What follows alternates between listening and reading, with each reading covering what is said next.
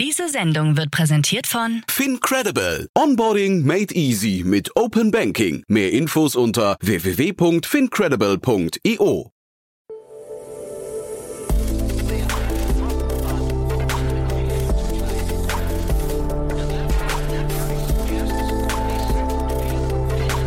Startup Insider Daily. Investments und Exits. Herzlich willkommen zu Startup Insider Daily. Mein Name ist Jan Thomas und ihr hört die Reihe Investments und Exits. Ihr kennt das Format. Wir stellen hier jeden Tag gemeinsam mit den renommiertesten Investorinnen und Investoren aus Deutschland die wichtigsten Finanzierungsrunden oder auch alles, was damit zusammenhängt, also Exits oder neue Fonds und so weiter, stellen wir hier vor, analysieren die, besprechen die, um euch zu erklären, was da gerade am Markt passiert. Und heute mal wieder zu Gast Philipp Werner von Project A Ventures. Und wir haben zum einen über einen tollen neuen Fonds gesprochen, nämlich den Fonds von V-Squared Ventures aus München ist ein Early-Stage Deep Tech-Fonds. Spannende Investments gemacht, muss ich sagen. Gefällt mir wirklich sehr gut. Gibt es erst seit 2016, aber die machen wirklich sehr, sehr viel, sind sehr umtriebig und haben gerade einen 165 Millionen Euro Fonds aufgelegt. Und dann haben wir gesprochen über Binomics. Das ist ein Unternehmen, die waren auch schon hier zu Gast, kommen auch in Kürze wieder haben eine 13 Millionen Euro Runde abgeschlossen und helfen, ja, ich würde mal sagen, FMCG-Lern oder Telco-Unternehmen dabei, zum einen das richtige Pricing zu finden, aber auch die Produkte richtig zu positionieren, Promotions richtig einzuordnen, damit man eigentlich, ich glaube, das ist so die Mission, keine Fehler mehr macht in der Produktentscheidung, sondern das Ganze quasi datenbasiert hinbekommt. Mega spannende Themen. Und dann haben wir noch gesprochen über DeepL, aber warum, das erfahrt ihr gleich mit Philipp Werner von Project A Ventures.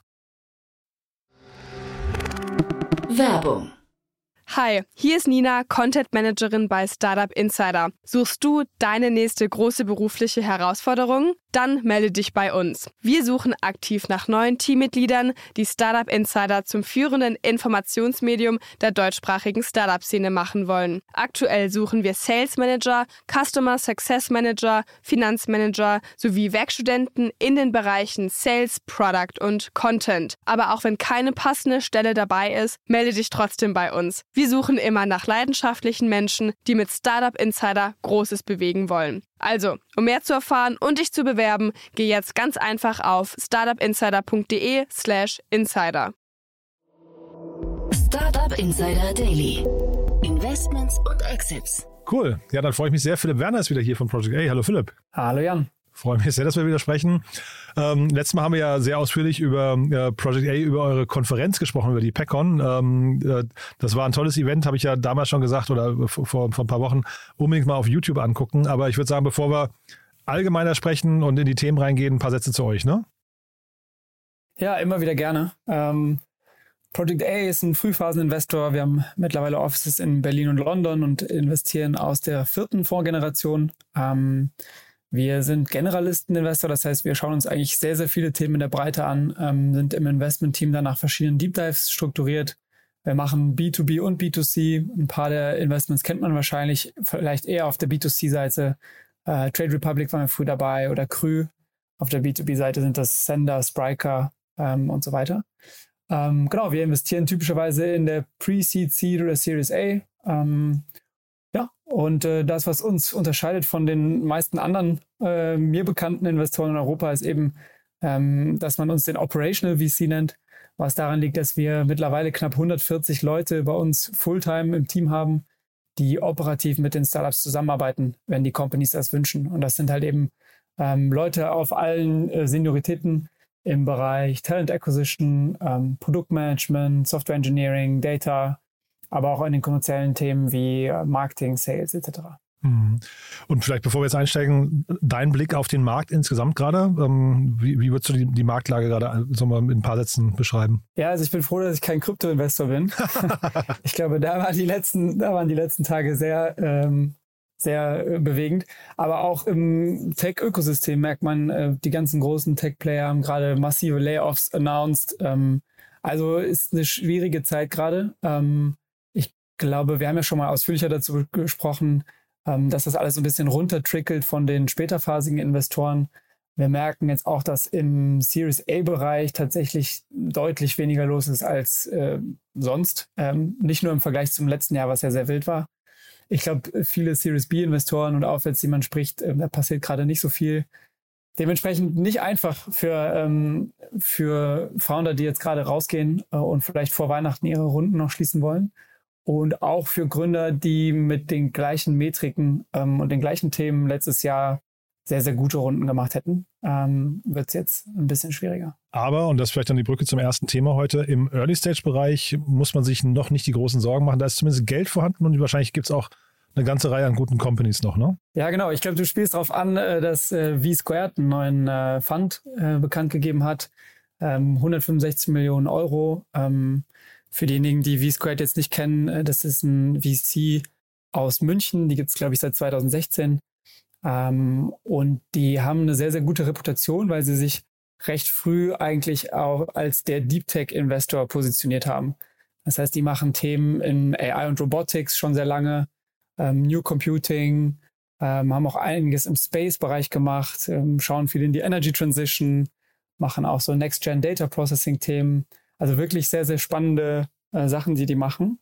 Ähm, und vielleicht kennt man ein paar Portfoliounternehmen. ESA Aerospace ist wahrscheinlich dem einen oder anderen Begriff.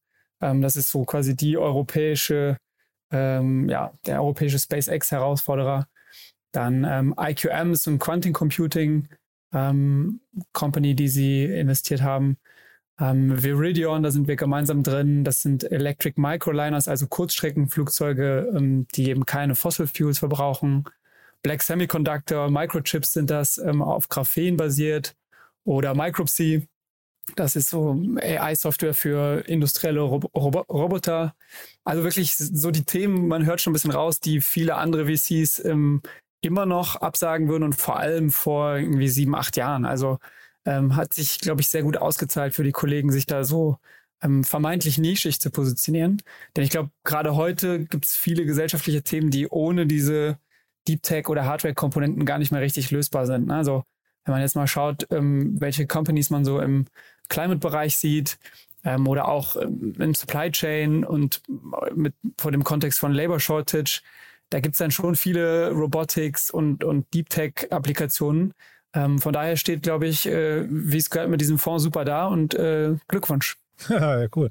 Ja, ich, die sind mir neulich untergekommen. Ich hatte den Max Gulde hier von äh, Constellar. Das war ein super super spannendes Gespräch. Ein, ja, ein Unternehmen, das mit Satellitentechnologie äh, äh, den Wasserverbrauch in der Landwirtschaft weltweit monitort und äh, guckt, an welcher Stelle wird zu viel Wasser verbraucht, an welcher Stelle zu wenig und so.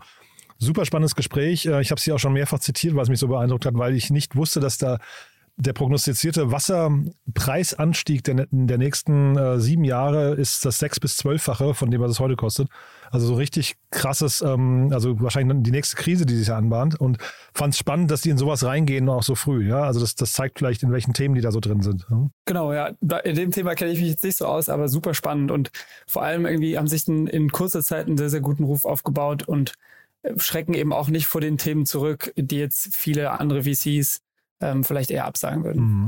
Und es ist, glaube ich, auch ein gutes Signal an das deutsche Ökosystem. Ich weiß gar nicht, ob die jetzt nur deutsch ähm, oder europaweit investieren, aber ähm, auf jeden Fall, dass solche Themen irgendwie ja Geld bekommen, ist ja für den Standort Deutschland auf jeden Fall wichtig. Ne? Ja, absolut. Und wir haben ja auch ähm, extrem gute Universitäten mit im, im, im Mechanical Engineering Bereich etc. Also wenn man zum Beispiel sieht, was hier äh, aus Aachen von der RWTH gerade alles kommt im Bereich Batterien ähm, oder eben auch aus München, ähm, also ich glaube, da ist nicht nur der Standort Deutschland ähm, gut beraten mit einem Investor, der vor diesen Themen nicht zurückschreckt, sondern auch Europa. Ich glaube, die haben eine ähm, Female GP jetzt mit dazu genommen, die sich, glaube ich, um die Nordics kümmert, ähm, wo meines Wissens auch sehr viel im, im Deep Tech-Bereich passiert. Also wirklich äh, toller Fonds ähm, und ja, Glückwunsch zum, zum Closing. Und äh, apropos Closing, ähm, du hast ja vorhin gesagt, Series A ist für Startups schwierig. Ähm, das Fonds-Closen, würdest du denken, das hat sich auch äh, erschwert? Äh, Gibt es da Limited Partners, die vielleicht auch jetzt ein bisschen zögerlicher sind? Ja, das äh, würde ich zumindest vermuten. Ich glaube, das wird sich noch so ein bisschen zeigen. Es gab jetzt schon ein paar Funds, die ähm,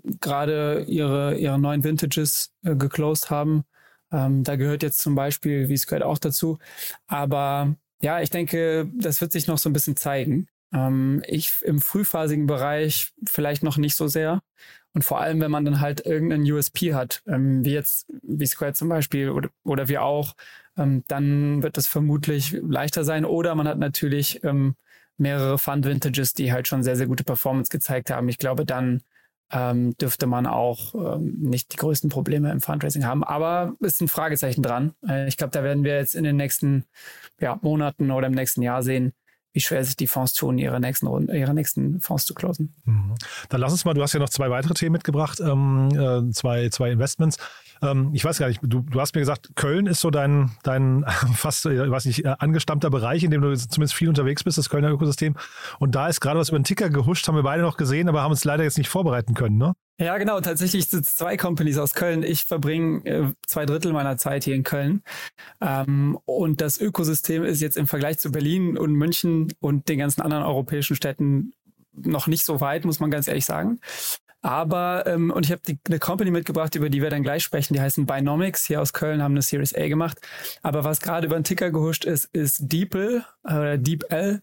Äh, die kennt man vielleicht, da hat B2V vor relativ langer Zeit investiert und dann ist Benchmark eingestiegen.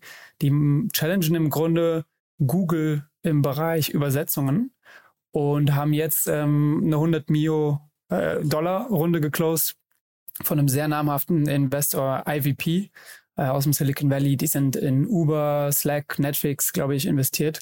Also das ist für den Standort Köln schon ähm, ja was Besonderes. Ich weiß jetzt nicht, wie sehr die Company remote ist, aber wird schon immer hier mit Köln assoziiert. Von daher ähm, ich glaube, für den Standort super und für B2B natürlich ein Riesenerfolg. Ich glaube, Benchmark ist da auch irgendwann eingestiegen, oder?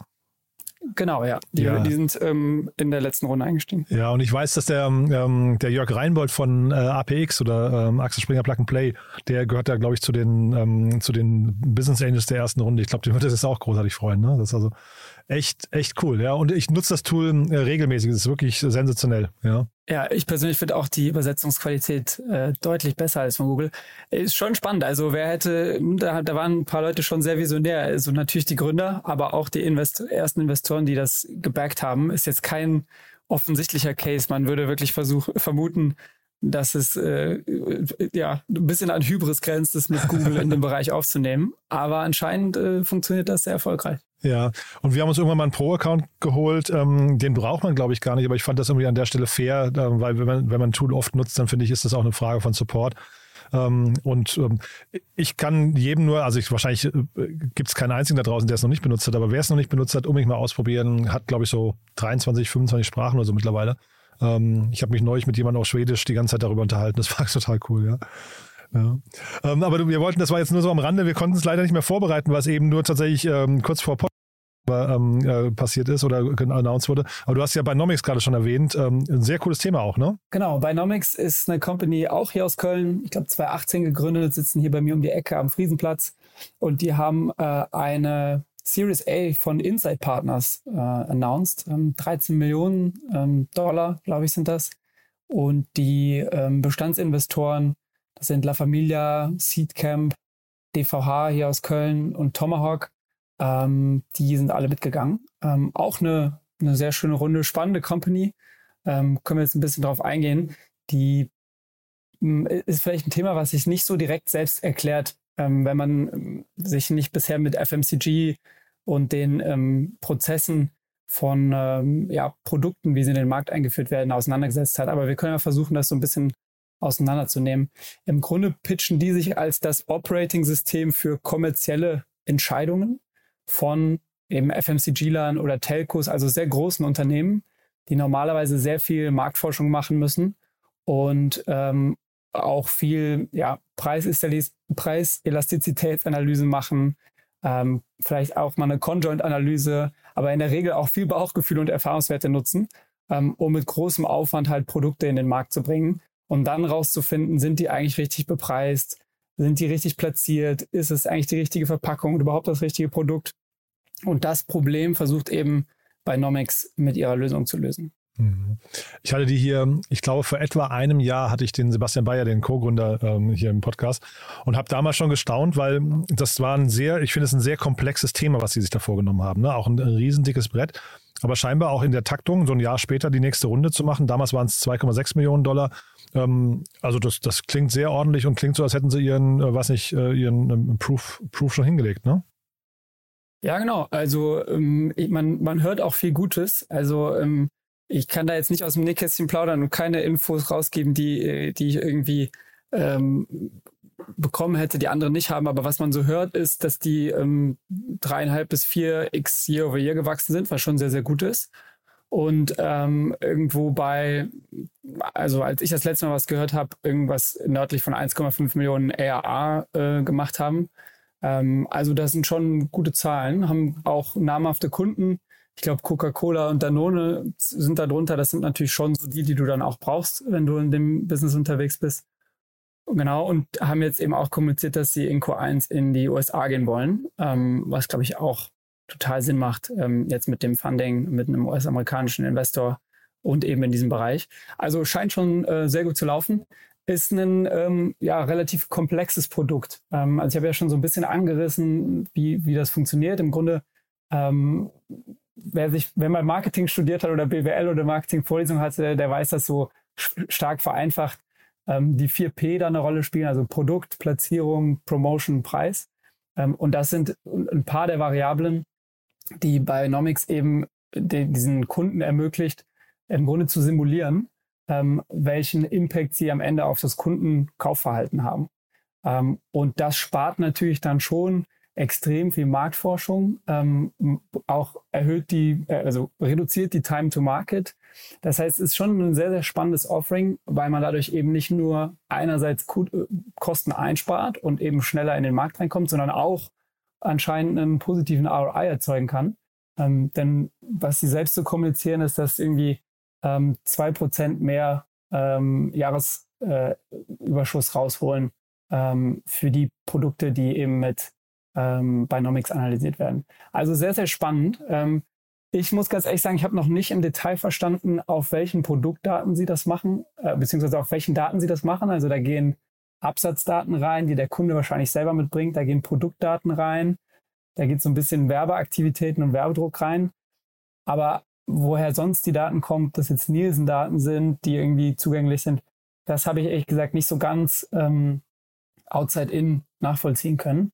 Aber ähm, es ist ein sehr spannendes Produkt und scheint äh, gut angenommen zu werden.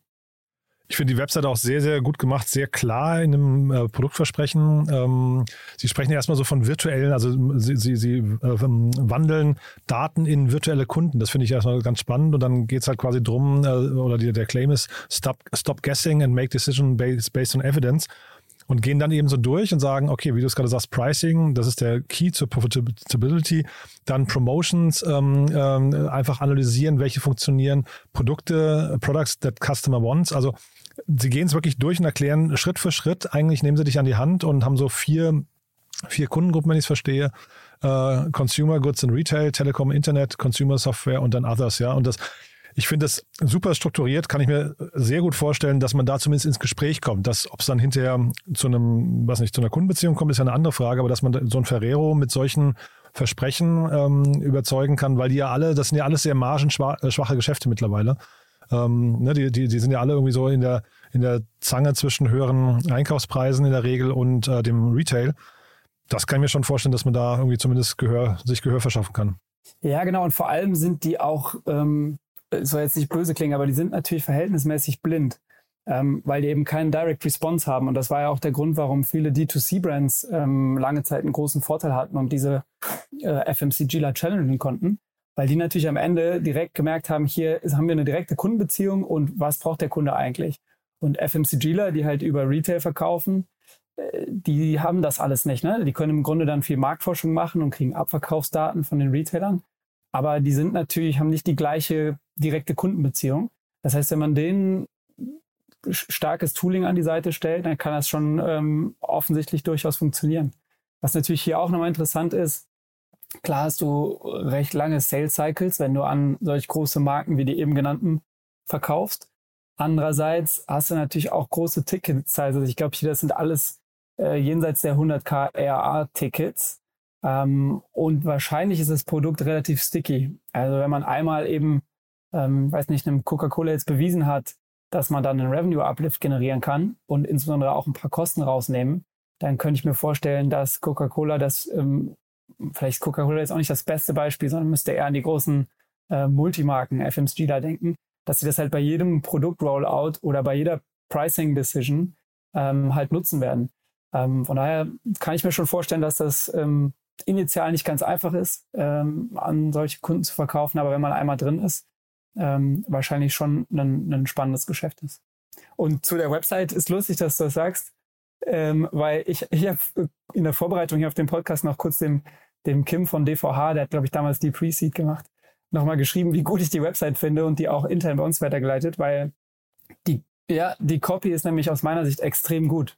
Ähm, also ich habe ich hab ja auch ein paar Jahre Marketing-Hintergrund und ähm, ich würde mir wünschen, dass alle auch unsere Startups eine Website machen, die nicht nur so gut aussieht und vermutlich auch echt gut konvertiert, ähm, auch wenn es hier Enterprise-Segment ist, aber die vor allem in der Copy, also in der Formulierung der ähm, USPs ähm, so gut ist wie deren Website. Also ist mir auch sehr, sehr positiv aufgefallen. Ach, ist ja spannend, ja. Nee, weil ich fand die wirklich sehr klar und auch wirklich ähm, sehr einladend ne? und sehr motivierend, dass man aber sagt, ich möchte ins Gespräch reingehen.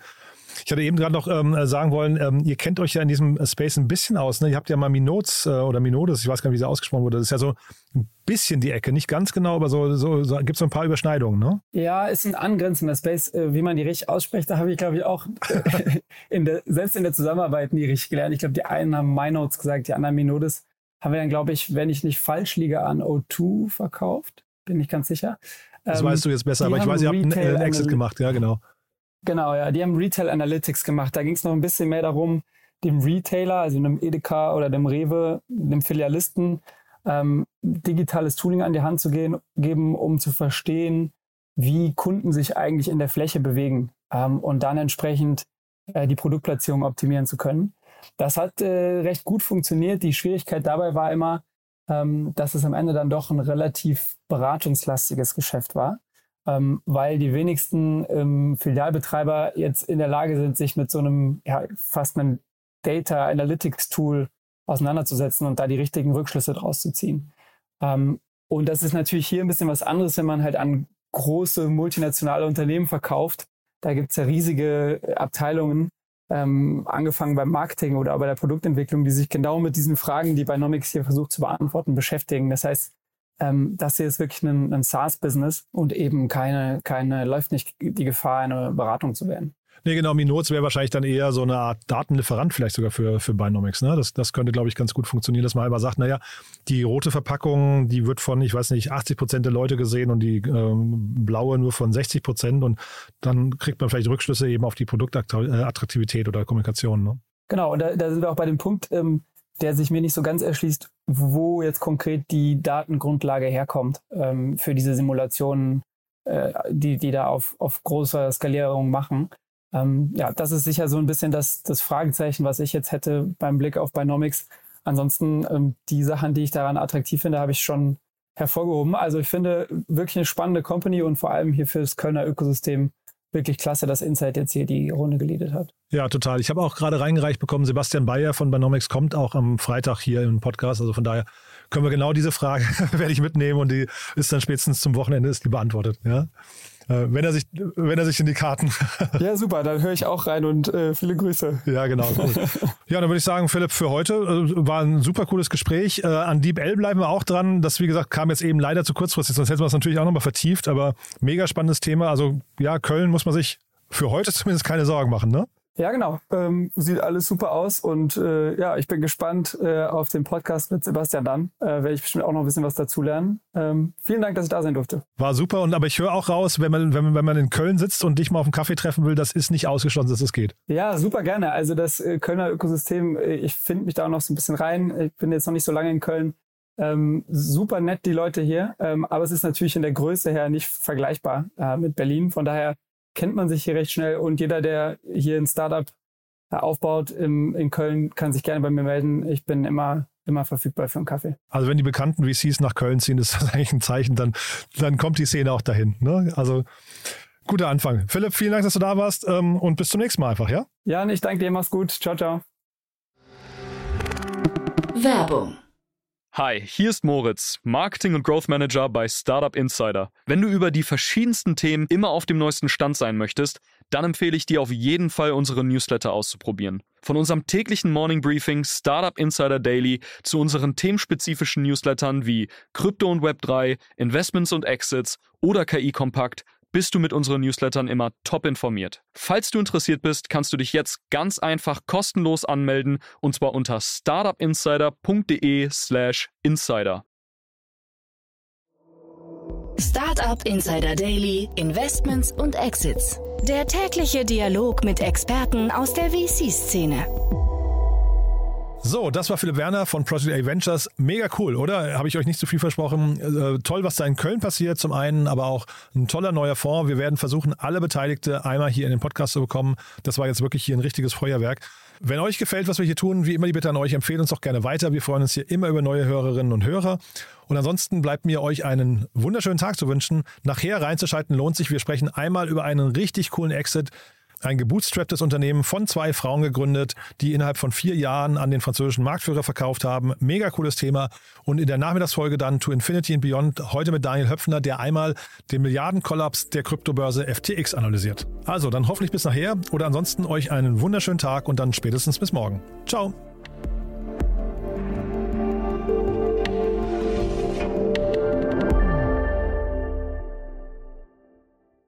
Diese Sendung wurde präsentiert von Fincredible. Onboarding made easy mit Open Banking. Mehr Infos unter www.fincredible.io.